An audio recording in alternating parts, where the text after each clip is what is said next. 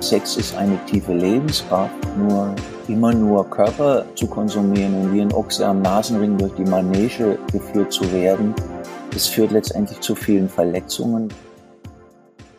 Liebe geht bekanntlich nicht ohne Sex und anknüpfend an die letzten Folgen haben wir uns ein kleines Sex-Special für die nächsten Episoden überlegt. Und in den nächsten drei Folgen werden wir mit Experten und Expertinnen an unserer Seite zu genau diesen Themen sprechen, nämlich über Sex, Sextechniken und auch Mythen. So, und wir fangen heute an mit einer neuen Episode. Ich freue mich sehr auf heute, in der es zur Abwechslung mal wieder so ein bisschen körperlicher wird.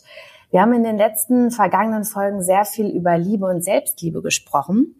Und das Körperliche gehört zum Lieben ganz genauso natürlich auch dazu. Und wir bekommen auch sehr viele Fragen von euch zu diesem Thema. Und ich kann mich an die Folgen mit Veit Lindau erinnern. Da haben wir nämlich zwei Folgen aufgenommen zu den Themen Liebe und Selbstliebe. Und ich bin sehr dankbar, weil er nämlich den Vorschlag gemacht hat, dass wir ein bisschen mehr das Körperliche in den Fokus stellen. Und genau das machen wir nämlich heute, weil Liebe und Körperlichkeit sehr eng zusammenhängen. Und ja, was soll ich sagen? Wir leben in einer sehr sexualisierten Gesellschaft, in der wir natürlich auch geneigt sind, sehr vieles zu optimieren und wir haben bestimmte Vorstellungen und Erwartungen ähm, die wir versuchen zu erfüllen. Und ähm, wir wollen jetzt mal so ein bisschen versuchen, diese Brücke zwischen diesem Optimierungswahn, was in unserem Kopf ist, und dem Körper zu schließen und wollen uns jetzt mal so ein bisschen auf die körperliche Ebene fokussieren. Und wie immer mache ich das nicht alleine, sondern ich freue mich sehr, dass ich jemanden remote zugeschaltet habe, einen Experten an meiner Seite am anderen Ende der Leitung. Und er ist bekannt für Selbstliebe, Beziehungen, würdevolle Sexualität auch Männerpsychologie und er ist einer der führenden Experten für Selbstwert und gibt unter anderem sehr viele Workshops zum Thema Tantra für Singles und für Paare. Und darüber sprechen wir heute sehr ausführlich. Ich freue mich sehr. Frank Fies. Hallo. Hallo Lina und hallo liebe Zuhörerinnen und Zuhörer. Es ist eine Freude, mit euch jetzt zu sein.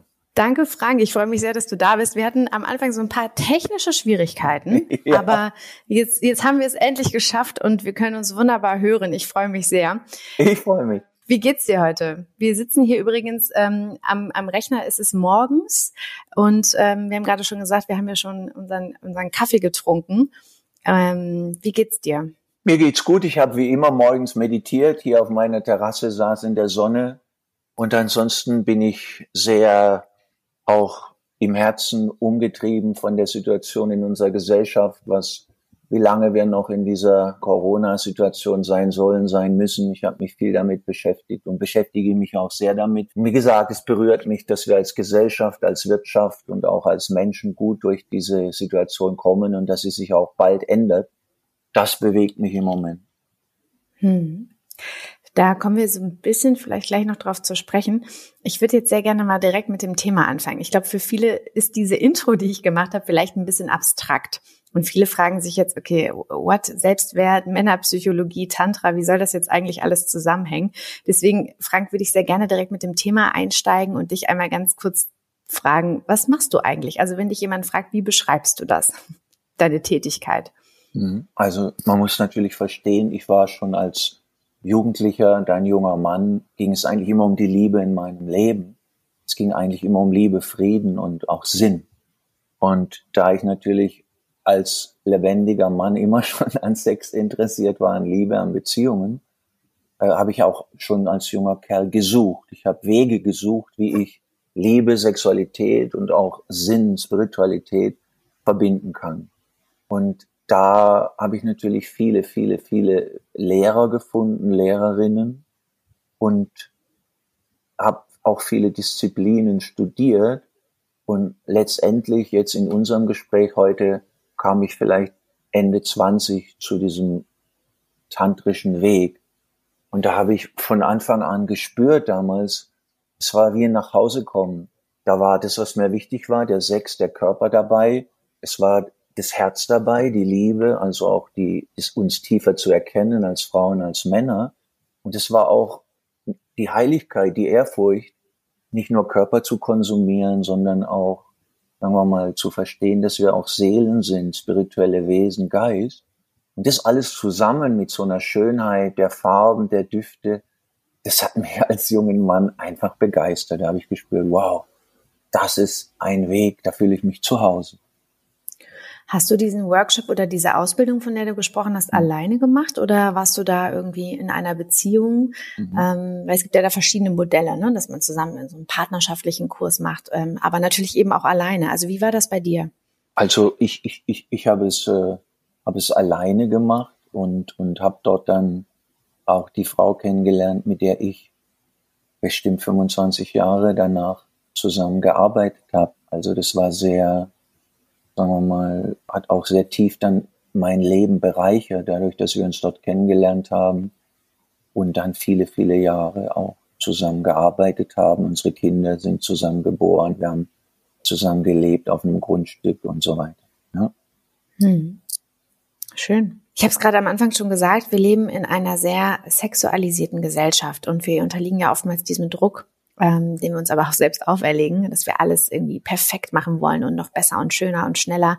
Ähm, und das ist so ein Konflikt, wie ich finde, und den wir auch schon oft in den Episoden besprochen haben. Also einerseits sind wir sehr offen, wenn es um Sex geht. Also wir sind alle sehr tolerant. Ähm, ne, wir sehen Sex überall in Kunst, in Theater, in Musik und so weiter. Und wenn es dann aber darum geht, die eigenen persönlichen oder auch ja sexuellen Erfahrungen zu begreifen und sich dem anzunähern, dann fehlen uns manchmal auch die Worte und wir wissen gar nicht, wie wir uns da eigentlich wirklich uns selbst annähern sollen. Also irgendwie ein sehr starker Konflikt. Und ähm, ich würde jetzt mal gerne so ein bisschen auf dieses Thema ähm, auch Selbstwert und Scham kommen. Also das ist ja auch ein Thema, ähm, das damit verbunden ist. Deswegen so ein bisschen die Frage nach den Motiven. Also wer kommt denn zu dir? Und vor allen Dingen, was bietest du denn dann an? Wir haben jetzt gerade schon so ein bisschen über Workshops gesprochen. Also was, wer sind so deine Workshop-Teilnehmer oder Klienten? Ich weiß nicht, wie du sie nennst. Hm. Ja, beides, beides. Also das, ich bin ja jetzt 33 Jahre Lehrer für viele tausende Menschen und da ist natürlich ein großes Spektrum, das kommt. Viele empfehlen mich ja weiter auch aus anderen Ländern. Also es kommen eigentlich Menschen, jetzt im Moment auch viele junge über 20, zwischen 20, 25, aber auch das ganze Spektrum 30, 40, 50, 60 und älter.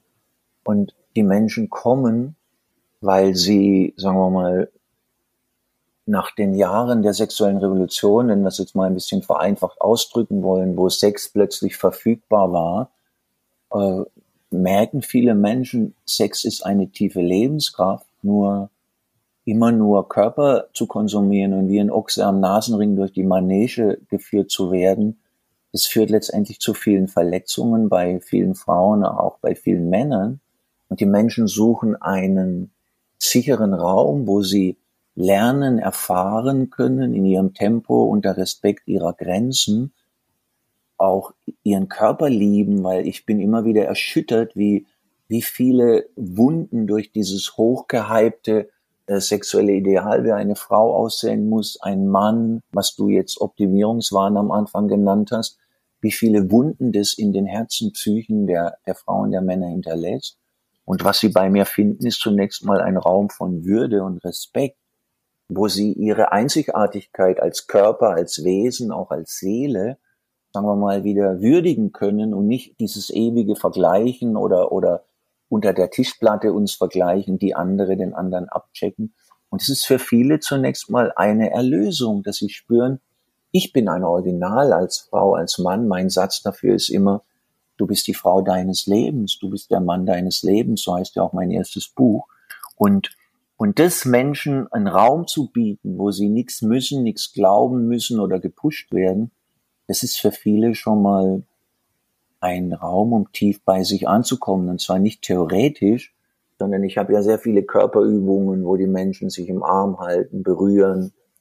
Und, und das ist, sagen wir mal, in der Einfachheit der Übungen, die dann auch in tägliche Übungen gehen kann, für Menschen, die das wirklich wollen, ist es dann sehr lebenspraktisch. Es geht uns unter die Haut und wir spüren, diese sexualisierte Gesellschaft ist immer außen, sieht die Reize außen aber was die Menschen ersehnen, ist, dass sie sich selber wertschätzen, sich im Arm halten, sich lieben und von dort aus sich sinnlich sexuell begegnen, in, in, unter, mit einem guten Selbstkontakt, einer tiefen Selbstliebe und auch einem Respekt für ihr Tempo, und nicht für von außen oktroyierte Modelle und alle möglichen höher, weiter, schneller, besser, auch im Sex. Also so ist immer der Anfang.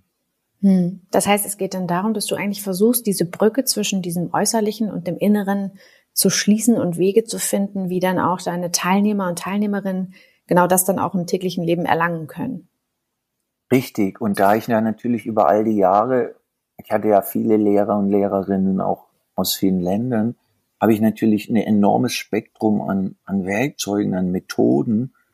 Ich meine, wenn du tausend, über 20.000 Menschen bisher nahe begleitet hast, die haben wirklich die Hosen runtergelassen und waren ehrlich. Und ich habe ja auch mein eigenes Leben, viele, viele Beziehungen gelebt. Dann hast du natürlich auch eine Menschenkenntnis, dass du siehst, oder ich in dem Fall, ja, was ist jetzt die Tür bei der Frau oder dem Mann? Und dieses Individuelle ist eigentlich enorm wichtig, weil in der Sexualität sind wir nackt. Wir sind alle verletzliche, fühlende Wesen und diese sagen wir mal, die ganze Pornoindustrie oder das, was uns im Internet begegnet, ist so, äh, hat so eine Grobheit und so eine eindimensionale Sicht von Sexualität, dass, dass, dass es nach meiner Meinung dringend nötig ist, den Menschen einen Raum zu bieten, wo sie die Poesie, die, die Zärtlichkeit, die, die, die Schönheit auch der Sinnlichkeit, der Erotik, der Sexualität wieder leben können und nicht nur Körper konsumieren und so weiter. Und, und mhm. diese Verbindung, wie du es genannt hast, zwischen innen und außen, das ist unheimlich wichtig, weil sonst habe ich ja nur mit einem Außen, mit einem Bild Sex und das ist natürlich in der heißen Phase, wenn wir übereinander herfallen, völlig okay. Aber wir alle wissen, die wir Beziehungen über Jahre oder länger haben, da braucht es dann auch ein bisschen Kultur, da braucht es Wissen, da braucht es Wissen über die erogenen Zonen, über die Genitalien, über die Heiligkeit des weiblichen Schoßes, über die Bedeutung der Brüste, des Penis, des Lingams, des Mannes, sein Männerherz. Und es wird ja in unserer Kultur in keiner Schule, in keiner Universität gelehrt, was ich ein Jammer finde. Hm. Dieses Thema sexuelle Aufklärung, das ist tatsächlich auch was, was wir in äh, ganz vielen Folgen auch schon besprochen haben. Ähm, und immer zu dem Schluss irgendwie kommen, dass, es, dass wir gar nicht so eine sexuelle Aufklärung genossen haben. Also sehr oberflächlich, wo es dann wirklich eher so mechanisch darum geht, okay, Mann und Frau und hm. Ähm, aber genau diese Dinge, die du gerade angesprochen hast, die werden ja, also weibliche Lust beispielsweise, mhm. mhm. ähm, Orgasmen, gerade bei der mhm. Frau, sind mhm. ja Themen und Dinge, die nicht besprochen werden. Wenn ich jetzt an meine eigene Aufklärung denke in der Schule, war das quasi fremd. Es waren einfach keine Begriffe, die man verwendet hat. Mhm. Ähm, was, was glaubst du, wo, wo sollten wir uns hinentwickeln? Also ähm, du hast es gerade schon so ein bisschen gesagt, was, was fehlt uns denn? Also sollte es mehr Menschen geben wie, wie du, die diesen Raum bieten, oder sollten wir eigentlich viel früher anfangen ähm, mit der sexuellen Aufklärung? Also zunächst mal ist für mich die Würde jeder Frau und jedes Mannes ein, ein entscheidender Punkt. Wir haben ja, wenn man auf die Erde schaut, viele Kulturen, viele Religionen, die ein zutiefst gespaltenes Verhältnis zur Sexualität haben, was ich erstaunlich finde. Ich meine, wir alle sind hier durch Sexualität als Körper. Das heißt, es ist ja das Natürlichste, was es gibt. Wir sind ja nun mal aus Sexualität entstanden. Und diese, diese, dieses gespaltene Verhältnis führt oft zu Doppelmoral. Und ich bin sehr glücklich, in unseren westlichen Kulturen zu leben. Ich habe ja auch viele Länder besucht, weil wir haben hier die Chance, und dafür haben viele Frauen und Männer in den 60er, 70er, 80er Jahren gekämpft, eine freie, selbstbestimmte Form von Sinnlichkeit und äh, Sexualität zu leben. Und ich finde, diese Räume, also ich sag mal, als, als, als 13-, 14-Jähriger war ich völlig allein. Niemand hat mich aufgeklärt. Bei uns auf dem Dorf in Süddeutschland bin ich aufgewachsen. Und es war schon damals meine Sehnsucht, hört sich heute vielleicht lustig an, dass es in jeder Straße oder in jeder Stadt, in jedem Dorf Orte gibt, wo Menschen sich in Würde und Freiwilligkeit begegnen können, wo sie die Kunst der Massage, der Berührung, der Annäherung und dann auch der Sexualität, der, der Ekstase, des, des, des Orgasmus lernen können. Und, und, und, und das war schon damals als Jugendlicher eine Sehnsucht und deshalb habe ich in Berlin das Haus Lebenskunst gegründet, wo heute viele äh, Veranstaltungen stattfinden. Und, und, und äh, was, was kann unsere Gesellschaft tun?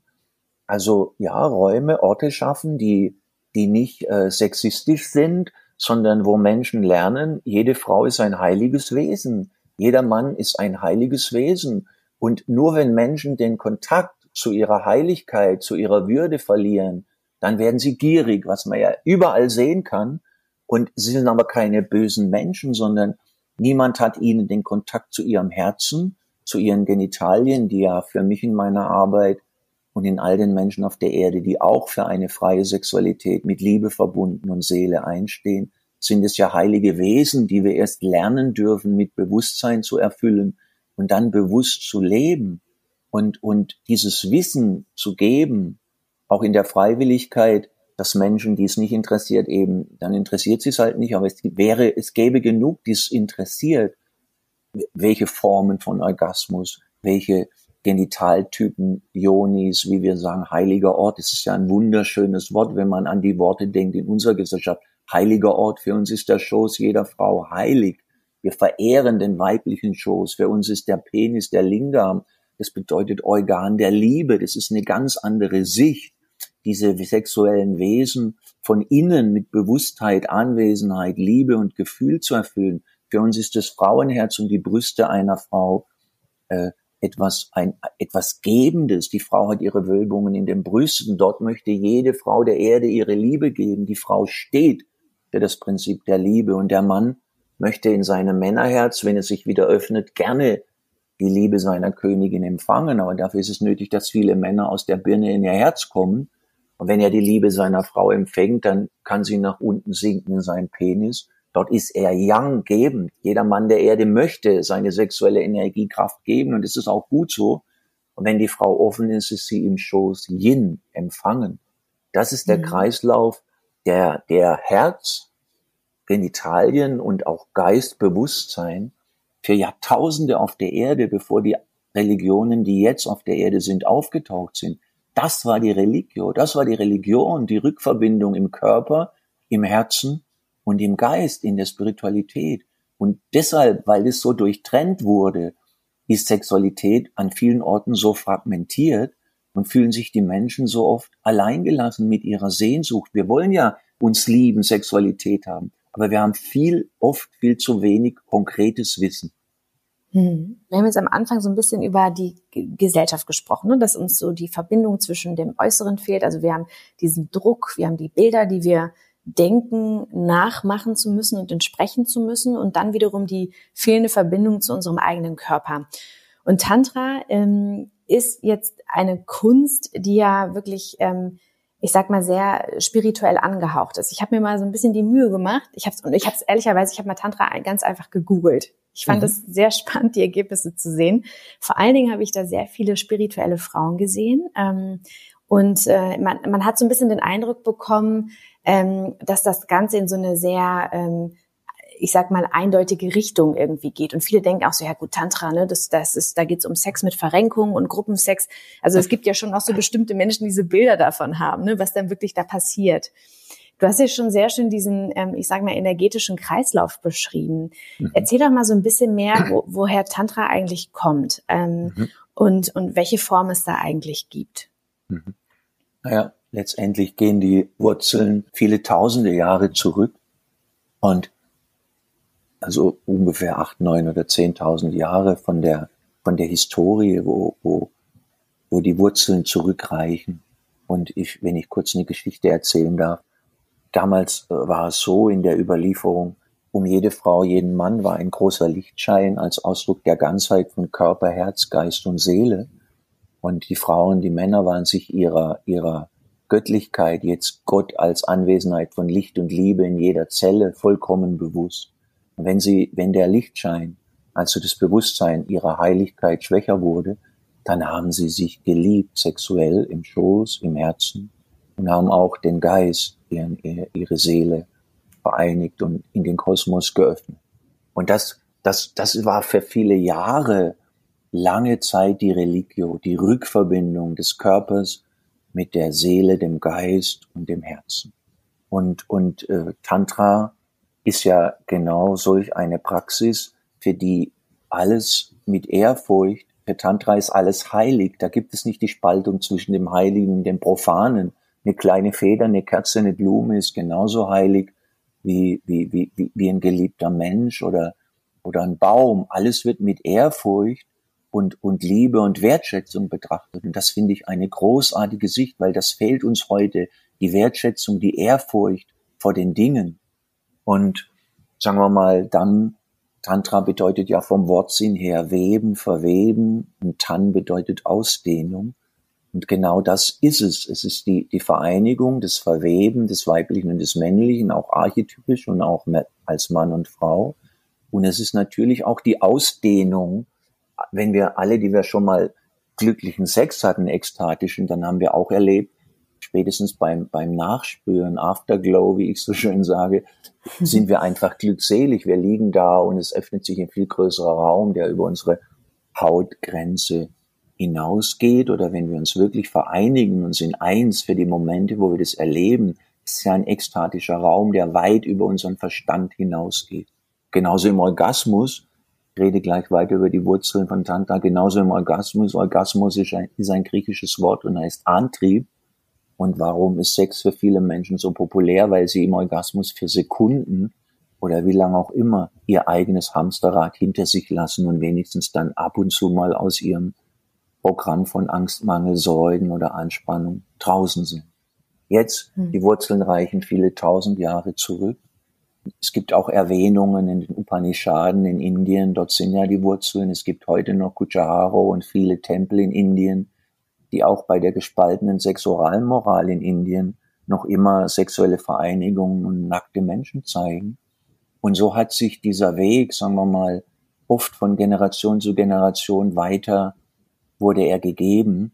Er war nicht unbedingt, wenn es die Religionen auftauchten, sehr beliebt, weil er natürlich immer auch identifiziert wurde mit Ausschweifungen, mit all den Fantasien, die auch heute noch denken, das ist alles Gruppensex, das ist alles anrüchig. Aber letztendlich ist es ein wirklich würdevoller spiritueller Weg, voller Freiwilligkeit und voller Einladungen, der so klug ist, die Kraft, wegen der wir überhaupt erst hier sind, nämlich Körperenergie und, und Seelenenergie, göttliche Energie zu verbinden. Und es ist ja zutiefst weise, diese beiden Kräfte zu verbinden. Und dann ging es eben durch, durch viele Jahrhunderte, Jahrtausende. Es hat sich das weise Tantra herausgebildet, wie zum Beispiel im Kundalini-Yoga oder im, im buddhistischen Tantra. Da geht es mehr um, um die innere Vereinigung und dann hat sich das rote Tantra herausgebildet, vor allem in Indien, wo es eben ganz klar um, um sexuelle Vereinigung auch geht und eben nicht nur im Herzen oder im Geist. Und Tantra hat sich immer in den verschiedenen Kulturen wieder neu, sagen wir mal, inkarniert, wenn, wenn das Wissen über Sexualität am Tiefpunkt war.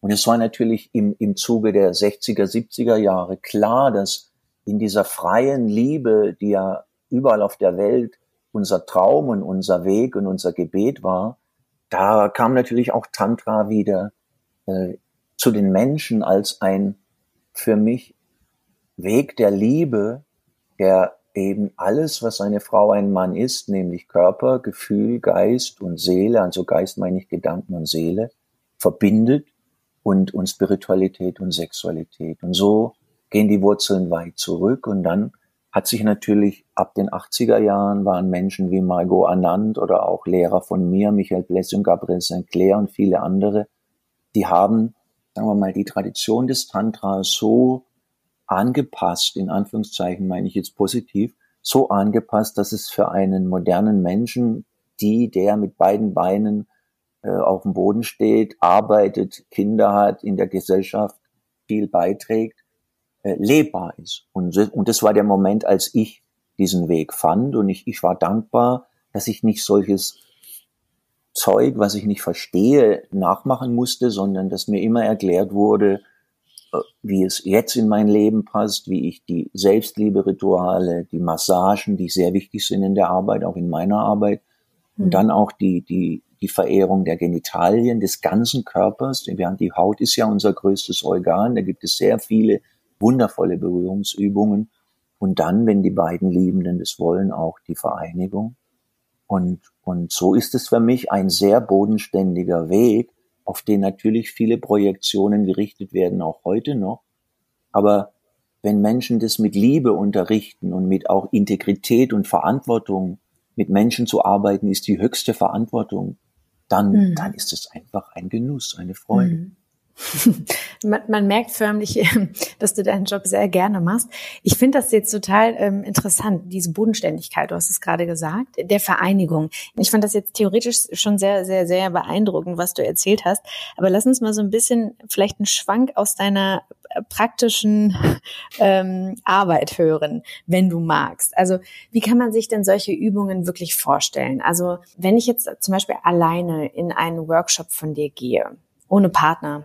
Ähm, wie sieht es aus? Also muss man sich da nähern anderen Menschen? Weil es ist natürlich schon auch wirklich eine, eine Überwindung für viele, vielleicht generell so einen Workshop zu besuchen und dann auch noch sich vor fremden Menschen, die dann da mit dir sitzen, zu entblößen. Wie sieht das aus? Also wie, wie näherst du die Menschen sozusagen daran, sich selbst anzunähern, wenn man so möchte? Mhm. Also es ist natürlich sehr, sehr behutsam aufgebaut sagen wir mal, als, als, als, als ich ein junger Lehrer war, da ging es natürlich oft hoch her und da ging es mir auch mehr um den, um den vordergründigen Effekt und ich sag mal ein bisschen frech, die Klamotten runter und jetzt ist sie natürlich 30 Jahre später und heute ist die Arbeit sehr, sehr behutsam aufgebaut. Also in Einführungsgruppen oder machen ja viele Gruppen an Silvester, Ostern, Pfingsten oder auch in Griechenland da ist es sehr behutsam Schritt für Schritt aufgebaut. Und äh, da findet natürlich, wenn Nacktheit stattfindet, dann ist es sehr gut vorbereitet und ist auch immer freiwillig. Jetzt ist sowieso alles freiwillig. Das heißt, die Menschen merken oft nach zwei Tagen spätestens, wow, das ist ein tiptop sicherer, respektvoller Raum.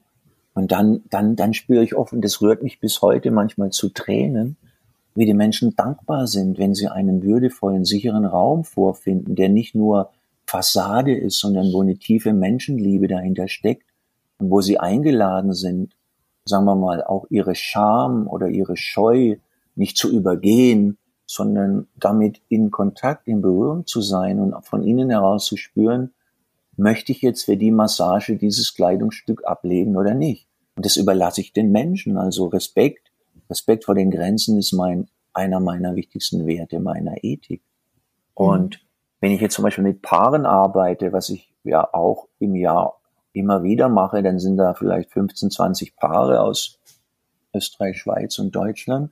Die sind dann, dann auch sind zusammen wir da in einem Workshop oder sind das, sind das dann Einzelsessions oder sind die dann zusammen? Nee, die, die sind alle in einem Raum. Okay. Mhm. Da machen wir, sagen wir mal, die Grundübungen, den energetischen Aufbau, auch Meditation, auch Atemübungen alles, was zu meiner Arbeit gehört. Es ist ja gerade immer Körperübungen, dazu gehört Atem, Stimme, Bewegung und Berührung. Dann gibt es aber auch sehr klare fühlende Übungen, weil wir sind eine infantilisierte Gesellschaft.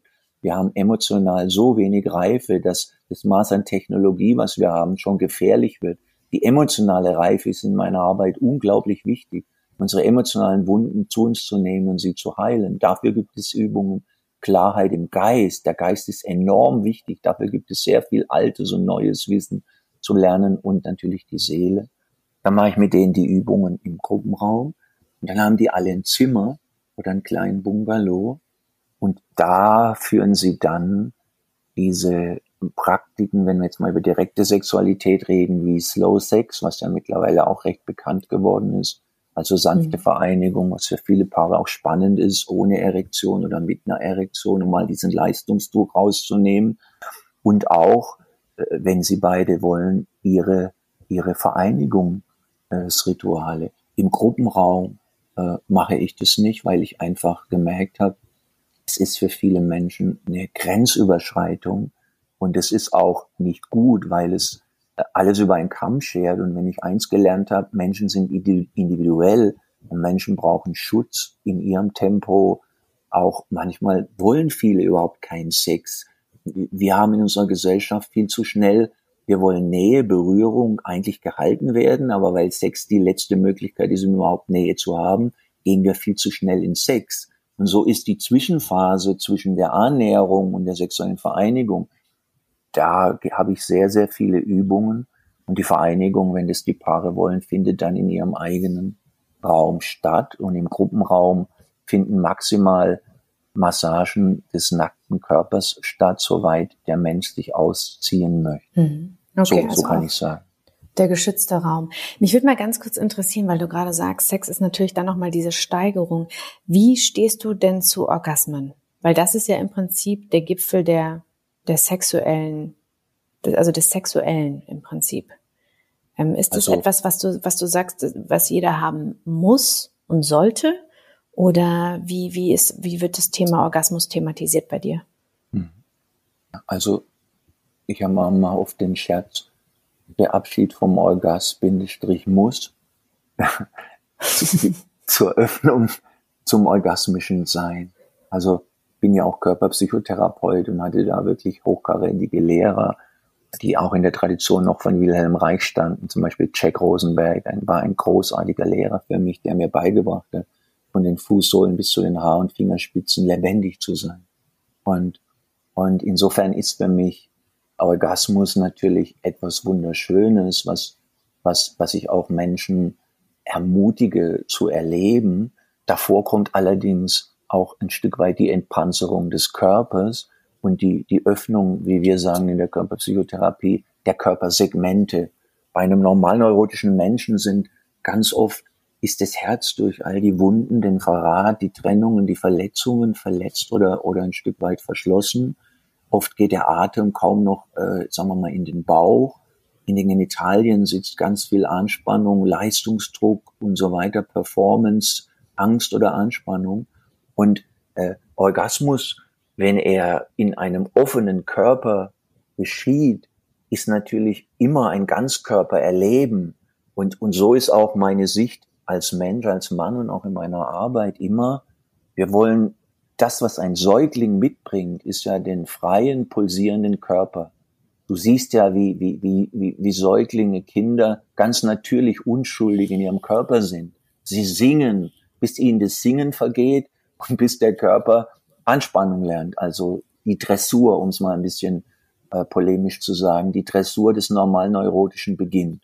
Deshalb ist natürlich meine Arbeit, wenn wir über Orgasmus reden, die, die weitere tiefe Rückverbindung mit meinem Körper, dass ich atme bis in meine Fußsohlen, dass ich mein Bewusstsein, mein Gefühl wieder bis an die Grenzen meiner Haut ausdehne, dass ich verstehe, der Körper hat ganz viele erogenen Zonen. Wir sind, wir haben, manche Menschen können Orgasmen haben, wenn, wenn, wenn zum Beispiel zwischen den großen Zehen berührt wird, an den Ohren. Der Körper ist unglaublich ein sinnliches Wesen. Und ich lehre natürlich die erogenen Zonen in meiner Arbeit und wie sie berührt und in der Abfolge äh, erweckt werden können. Und dann ist die Stimulierung der, der Genitalien, wenn wir jetzt über den litoralen Orgasmus reden, äh, oder auch über den vaginalen oder die Stimulierung des G-Punkts bei der Frau, dann ist es oft findet es auf einer viel höheren, äh, sagen wir mal, Aufladung oder auch einer tieferen Entspannung statt und ist natürlich viel mehr ganzkörperlich als ich lasse meinen Körper irgendwie an der Seite, ich weiß, wie ich mit welchen Bildern oder Berührungen jetzt in die Orgasmusnähe komme und dann habe ich ihn und dann bin ich natürlich glücklich. Das ehre ich, das ist ein Modell. Meine Sicht davon ist, ist natürlich äh, eine viel größere, das ist ja eine Ganzkörpersicht die ich hm. erlebe und auch lehre. Ich frage nur, weil Orgasmus hat ja auch wieder so ein Druckpotenzial, ne? Also dieser Druck, den, den du ja eigentlich abbauen möchtest. Also man muss nicht performen, man muss jetzt nicht so und so aussehen. Mhm. Das ist ja für viele gerade, wenn man dann miteinander schläft, dieses optimale Ziel. Ne? Also ich, ich muss jetzt einen Orgasmus haben. Und nur wenn ich jetzt einen Orgasmus habe oder mein Partner, mhm. dann habe ich auch einen guten Job gemacht. Das heißt, ich frage so ein bisschen aus dieser Druckperspektive. Ne? Muss man das jetzt haben? Ich meine, natürlich ist es schön, das wissen wir alle und alle, die schon mal einen Orgasmus hatten ähm, oder erleben durften. Aber ist das nicht auch wieder ein bisschen zu viel Druck an der Stelle?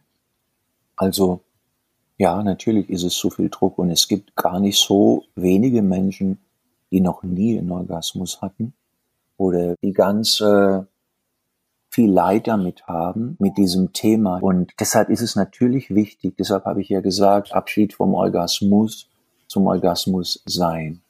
Und, und deshalb sind zum Beispiel Massagen, die den Körper langsam öffnen, zum Beispiel eine unserer Massagen ist die kaschmirische Massage, die müsste eigentlich jede Frau, jeder Mann lernen dürfen. Das ist ein Segen, weil sie langsam den ganzen Körper öffnet.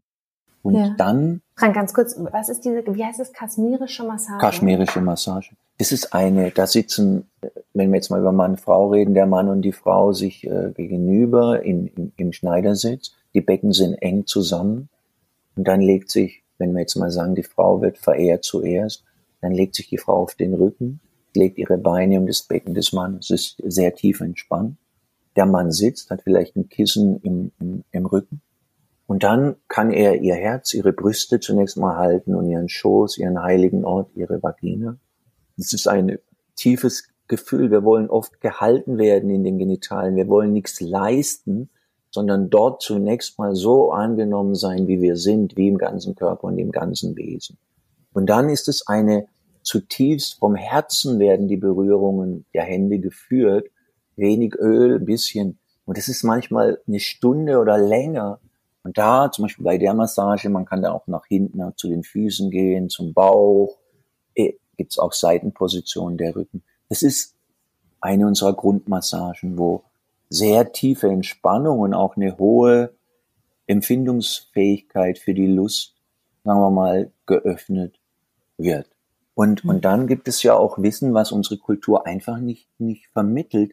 Es gibt auf der Erde nach einem indianischen Teaching fünf Hauptvaginatypen.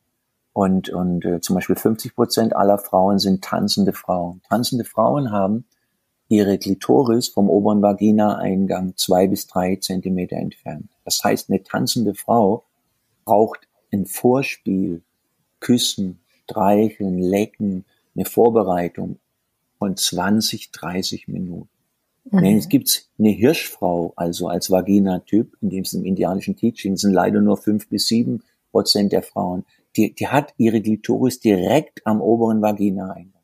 Wenn es mhm. jetzt keine Streitereien um Kinder, Geld und andere emotionalen Themen gibt, dann kann zum Beispiel eine Hirschfrau normalerweise ganz leicht zu einem Orgasmus kommen. Und die anderen war Schaf, Wolf, Büffelfrauen sind dazwischen. Da ist auch genau beschrieben, wo der G-Punkt liegt und all diese Dinge. Und wenn ich das nicht weiß, dann, dann, dann mache ich halt irgendwas, aber ich, ich, ich, ich, ich, es ist nicht gut genug auf meine Liebste oder bei den Männern gibt es auch fünf verschiedene Lingam-Typen, Penistypen. Es ist nicht genug mit Wissen und Kompetenz ausgestattet, sondern wir machen halt irgendwas in dieser sexualisierten Welt. Überall ist Gehechel und Gestöhne und ich muss jetzt einen Orgasmus haben. Aber vor dem Orgasmus kann viel mehr Entspannung, Liebe, Verständnis, die Stimulation sein und dafür sind auch Gespräche, aufrichtige Gespräche, wo wir uns nicht kritisieren, sondern verstehen, lieben, zuhören mit Würde.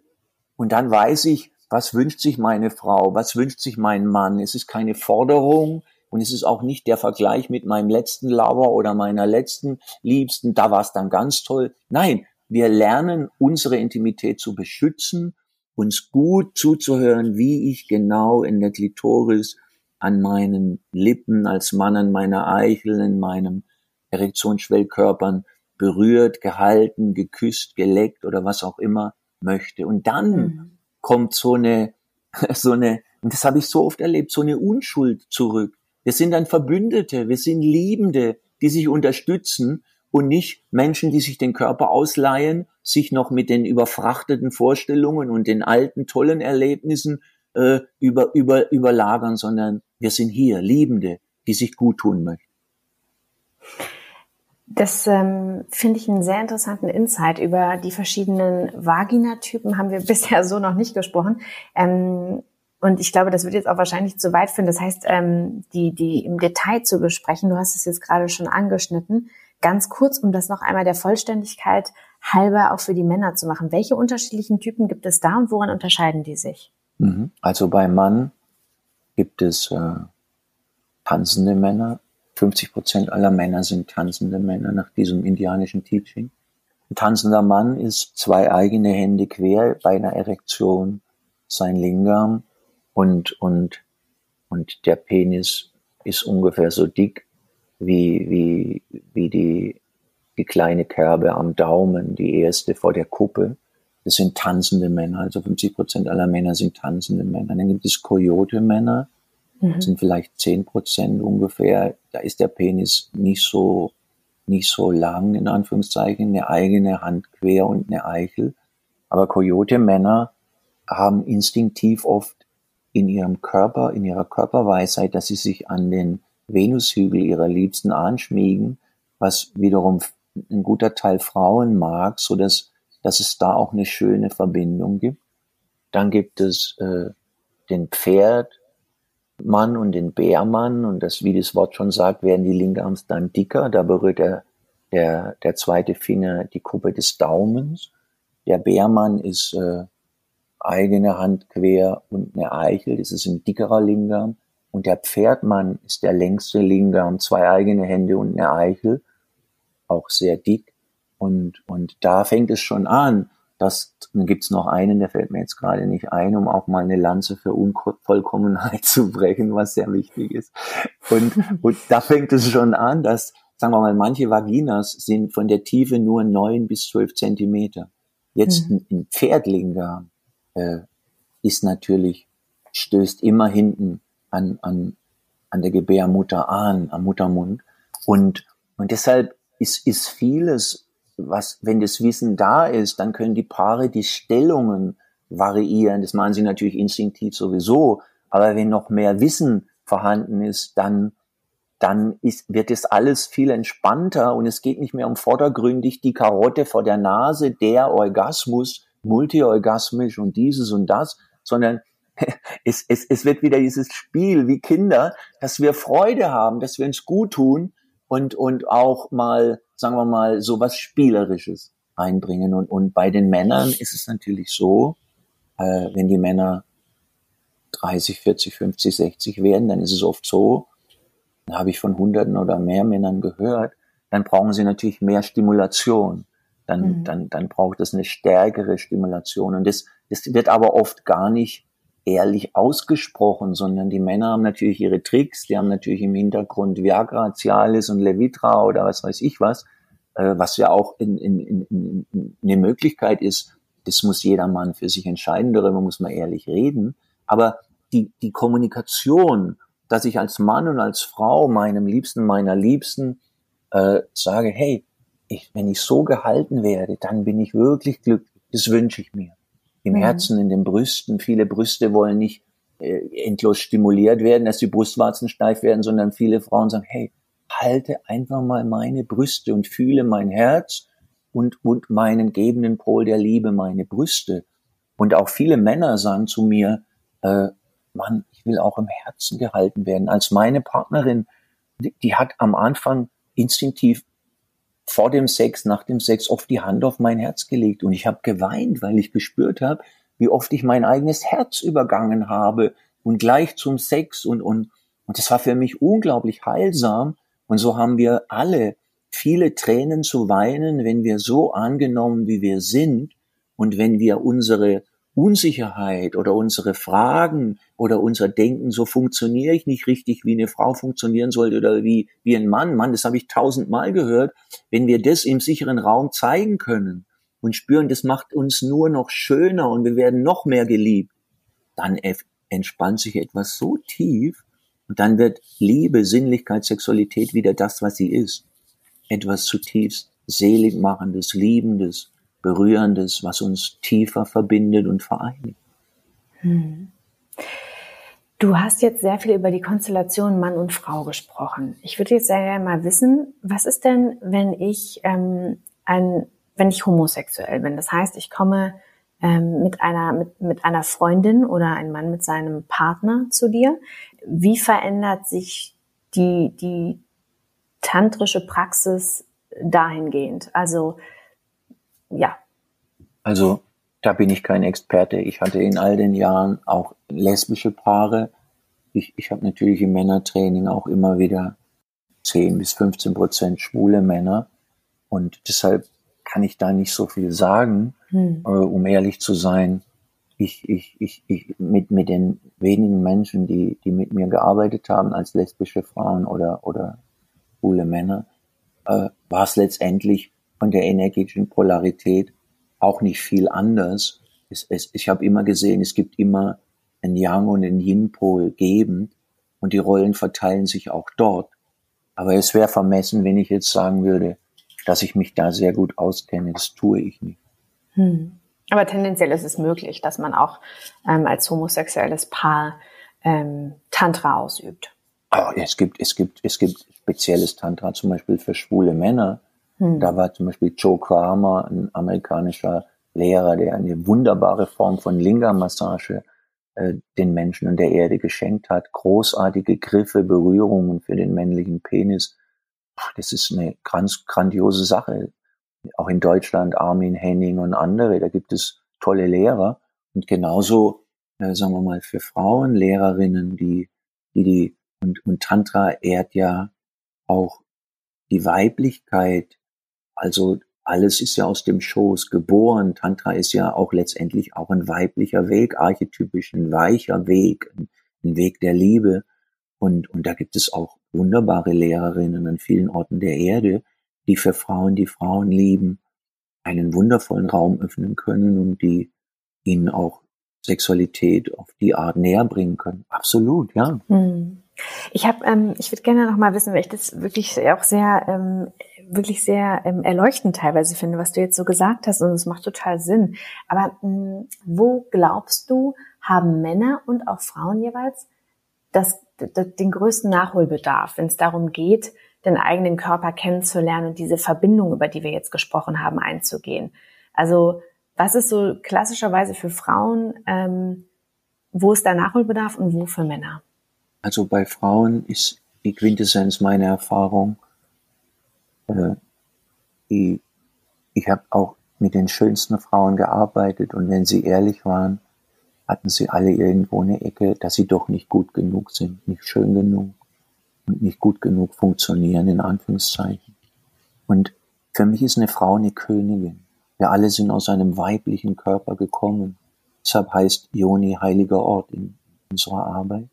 Und die Frau darf wieder lernen, jetzt mal ist natürlich eine Verallgemeinerung, aber wenn ich mal verallgemeinern darf, die Frau darf wieder lernen, sich selber als Königin, als Göttin zu erleben.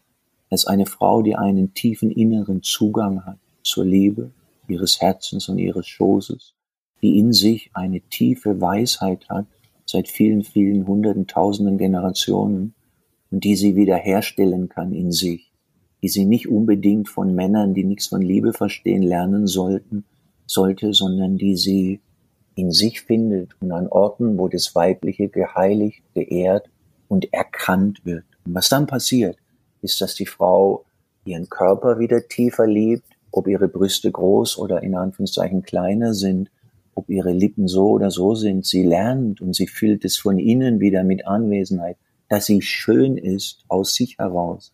Sie lernt die neurotische Wunde, dass wir für unser Aussehen, unsere Leistung und unser Verhalten geliebt werden, zu heilen und sie fängt an von innen zu strahlen, weil sie sich liebt.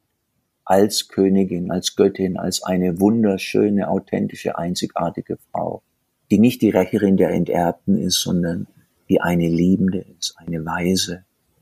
Das, mhm. das ist das, was ich gefunden habe, was die Frauen wieder heilt und zu sich bringt. Sind es dann wirklich vor allen Dingen auch Frauen, weil du vorhin gesagt hast, ähm, dass auch viele, ich sage jetzt mal Jüngere, so ab 25 zu dir mhm. kommen, ähm, diesen Druck, also bewusst sind, dass es den gibt und ähm, die diesen Druck ähm, nach Perfektion und ich muss jetzt so und so aussehen und mich so und so klein und so weiter ganz bewusst ablegen? Also ist das wirklich so vielleicht auch ein Zeichen dieser etwas jüngeren Generation, die also zu dir kommen?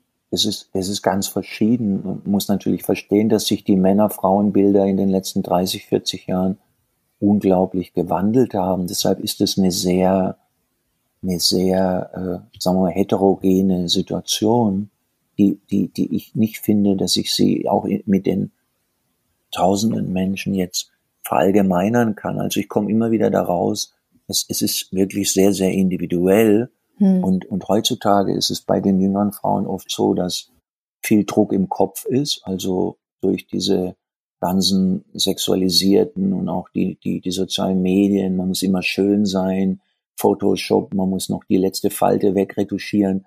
ist natürlich der Druck oft, wenn die Frauen dann, auch die jungen oder jüngeren Frauen ehrlich sind, sehr, sehr hoch zu funktionieren, mitzuhalten. Im Beruf muss ich erfolgreich sein. Im Sex soll ich es natürlich auch alles gebacken kriegen. Und, und da finde ich schon, ist der Druck oft sehr, sehr stark. Und das wieder zu entspannen und dass die Frau ihre eigene Form, die zu ihr passt und die sie will, auch mit ihren Werten übereinstimmt. Grenzen sind oft ein Thema, dass, dass, dass die, die Frauen das wieder neu lernen dürfen. Grenzen sind oft zu rigide oder viel zu lasch. Und, und, und das ist oft ein, Thema der, der jüngeren Frauen, also ihre Einzigartigkeit, ihre, ihre, ihre Würde wieder von innen heraus zu finden und zu leben. Hm. Okay. Und ähm, dann lass uns noch einmal über die Männer sprechen. Also was ist bei den Männern vor allen Dingen Thema, die zu dir kommen? Also, also man, man kann ja sagen, die Frau steht für Bewusstsein, für Liebe. Äh, Entschuldigung, die Frau steht für Liebe und die, für die Lebenskraft und der Mann steht für Bewusstsein, Geist. Und viele Männer heutzutage sind natürlich hemmungslos in der Birne, sagen wir mal, eingesperrt. Sie wissen vieles, sie haben Konzepte, sie sind vielleicht auch kluge, intelligente Männer. Aber es geht darum, dass sie mit ihrem Körper verbunden sind, mit ihrem Herzen, ihrem Atem, ihrem Gefühl. Das Gefühl in ihrem Schwanz ist von innen, dass sie, sagen wir mal, verstehen, ein Mann, der nur Gedanke ist und, und, und mentale Konzepte, es ist nur eine Qualität des Mannes, dass er brillant denken kann. Der Mann muss auch sein Herz kultivieren. Der Mann ist ein zutiefst liebender.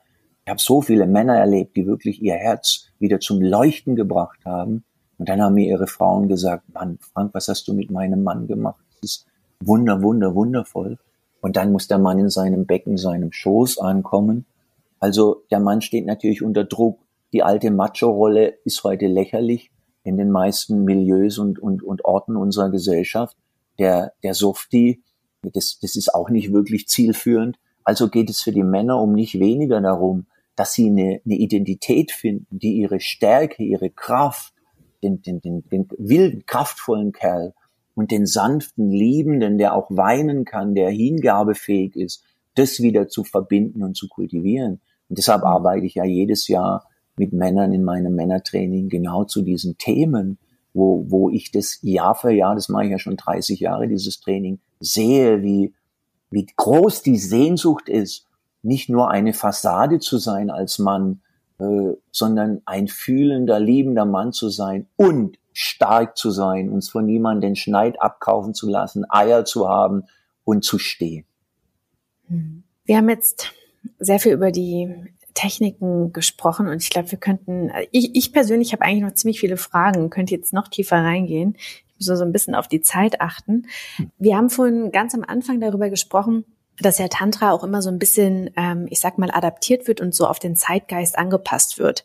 Du hast gesagt, dass du ähm, auch Lehrer hattest, die das Ganze so ein bisschen greifbarer gemacht haben, weil Tantra ja per se, wenn man das jetzt mal so ganz ursprünglich betrachtet, sehr abstrakt teilweise ist. Was glaubst du denn, kann Tantra für unsere Gesellschaft, in der wir leben, beitragen, um ähm, vielleicht ein bisschen zukünftig mehr im Einklang zu sein. Also was ist vielleicht aber auch deine persönliche Mission, wie du vielleicht Tantra hm. auch noch weiter veränderst, um es ein bisschen greifbarer zu machen? Hm. Naja, schau her, wir haben Frauenhandel überall auf der Welt, wir haben Prostitution, wir haben überall Vergewaltigungen, wir haben überall Leid, sexuelles Leid. Wir haben Männer, die überhaupt nicht äh, irgendwo landen können. Wir haben Frauen, die angepöbelt werden sexualisiert werden. Das heißt, wir haben als Gesellschaft und als Menschheitsfamilie auf der Erde, und ich glaube an die Menschheitsfamilie und den Stamm der Menschen sehr, weil ich Menschen liebe, wir haben so viel Arbeit zu tun, dass wir unseren Menschen beibringen, dass die Würde der Frau unantastbar ist und dass auch ein Mann wieder so in seiner Würde sein kann, dass sie unantastbar ist. Das ist heilige Arbeit. Es ist eine große Mission, dass das Weibliche und das Männliche auf der Erde sich erkennt als, als Liebende auf dem Weg nach Hause zur Liebe, zur Gott. Und das ist, was Tantra und all die alten Wege, auch der Taoismus und andere indianische Praktiken äh, unseren Kulturen geben kann, dass wir die Menschen nicht allein lassen, dass die Männer nicht im Puff rennen oder äh, noch zehnmal äh, daten hinter dem Rücken ihrer Frauen, sich im Hotel treffen oder Frauen machen auch noch die Affäre oder die, sondern dass wir verstehen, alle Wesen wollen lieben. Und Liebe ist eine Kunst. Sexualität ist eine Kunst. Intimität ist eine Kunst. Und über diese Kunst kann ein, ein freier, selbstbestimmter Mensch wie wir in einer demokratischen Gesellschaft unglaublich viel lernen. Und jedes Gramm, was ich dafür lerne, steigert die Qualität meiner Beziehungen, die Intimität. Und das kann, kann Tantra und andere alte und auch neue Wege in Sexualtherapie äh, unseren Menschen geben. Und das ist nach meiner Meinung auch ein Segen, dass es das gibt. Und, und das nicht im Klischee stecken zu lassen, Tantra ist Rudelbumsen, Gruppensex und das ist das, sondern so wie wir heute mit, mit Würde und Respekt darüber sprechen und auch trotzdem präzise und klar zu sein, wie du mich fragst, danke dafür übrigens, das, das kann Tantra und die anderen Wege unserer Gesellschaft geben. Und ich, ich habe oft Menschen weinen sehen, wenn sie diesen würdevollen, zutiefst leuchtenden Raum der Liebe erfahren haben, äußeren Raum und inneren Raum, wo du einfach verstehst, ich gehe vor meiner Frau auf die Knie, ich erkenne, sie ist eine Göttin, eine Liebende, eine Königin, wo die Frau wieder, weil ihr Mann sich auch so benimmt, auf die Knie geht und sagt, hey, du bist wirklich mein König der Liebe, du bist mein Gott, du bist mein Gefährte der Liebe. Und das Paaren und Frauen und Männer wieder zu ermöglichen, das ist nicht esoterisch, das ist nicht von früher. Das ist das, was die Frauen, die Männer unserer Kultur ersehnen, dass die Liebe gelingt. Hm. Also ist Tantra ein sehr schönes Tool, diese Einheitlichkeit zwischen Körper und Geist zu ermöglichen. Und ähm, ich habe eine abschließende Frage. Gibt es jemanden oder eine bestimmte Zielgruppe, von der du sagst, für die ist Tantra nichts?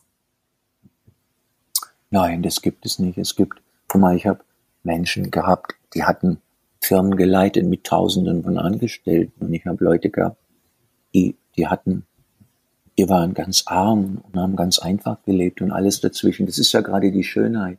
Wir sind alle Wesen der Liebe und egal was wir politisch denken oder wie reich oder arm wir sind oder was unsere Geisteshaltung sind, Tantra ist ja nicht an Religion gebunden, sondern Tantra ist überkonfessionell. Es ist eben ein Weg, ein Weg der Liebe. Und deshalb äh, eignet er sich für alle Menschen, die offen sind, etwas zu erfahren, was sie nicht glauben müssen, sondern was sie erfahren können und dann frei entscheiden, ob das was für sie ist und inwieweit das für sie ihr Leben bereichert. Und das ist auch schon alles. Also diese Freiwilligkeit, die ist für jeden Menschen, kann sehr heilsam und segnend sein. Hm. Frank, ganz vielen Dank für diesen kurzen Tantra-Exkurs. Ähm, du hast sehr, sehr, sehr viele sehr, sehr spannende Begriffe verwendet und auch, ähm, glaube ich, bei vielen noch mehr Interesse hervorgerufen. Ähm, ich habe mich sehr über dieses offene Gespräch gefreut und ähm, ich finde es sehr schade, dass wir uns nicht persönlich getroffen haben, weil ich glaube, dass ähm, ja so eine persönliche Verbindung, wenn man sich sieht, dann ähm, nochmal so ein bisschen einfacher vielleicht ist. Aber ich, hm. ich fand es äh, ein sehr, sehr, sehr, sehr schönes, angenehmes Gespräch. Also ganz vielen Dank dafür. Jetzt noch eine ganz kurze letzte Frage. Hm. In einem Satz, Frank, was ist deine Vision? Es berührt mein Herz, dass du das fragst. Gerade in der jetzigen Zeit, wo die Menschheit in Angst und Panik ist. Meine Vision ist eine Vision der Liebe, dass Frauen und Männer gewaltfrei liebend sich verbinden und dass die Menschheitsfamilie lernt, wir arbeiten alle so viel, zahlen Steuern, dass wir dafür keine Waffen mehr kaufen und dass nicht mehr Menschen verhungern müssen, sondern dass wir lernen, jedes Menschenleben ist heilig, jedes Kind, jede Frau, jeder Mann. In mir lebt der uralte Traum des Friedens für alle Wesen und natürlich auch für die Tiere. Ich bin schon so lange Vegetarier. Und, und das ist mein Traum. Dafür gebe ich bis zu meinem letzten Atemzug alles für die Liebe, dass die Menschheit versteht, jedes Leben ist heilig und Ideologie rechtfertigt nie, Menschen zu töten. Und wenn wir verstehen, dass jedes Leben heilig ist, dann benehmen wir uns anders, dann finden wir bessere Lösungen. Wir haben heute die Technik, wir haben das Wissen, um ein Paradies auf der Erde für den Stamm der Menschen in Würde und Freiheit zu erschaffen. Und dafür stehe ich und viele meiner Freundinnen und Freunde und dafür brenne ich. Selbstbestimmung ist unser Gebet und Freiheit. Frank, ganz vielen Dank für diese abschließenden Worte und vielen Dank für dieses sehr, sehr inspirierende Gespräch. Ich, ich wünsche dir noch einen war, wundervollen zu, Tag. Dazu, es war mir eine Freude, deine Stimme zu hören, die so oft aus deinem Herzen und deinem Gefühl kommt. Bin sicher, wir Danke. werden uns kennenlernen. Danke dir sehr und auch euch, eurer Plattform für die Möglichkeit, etwas von dem zu teilen mit den Frauen, den Männern, die ich auch noch einmal herzlich grüße, die uns zuhören. Danke dafür und danke an die wundervolle Frau. Danke dir, Frank. Ciao. Ciao.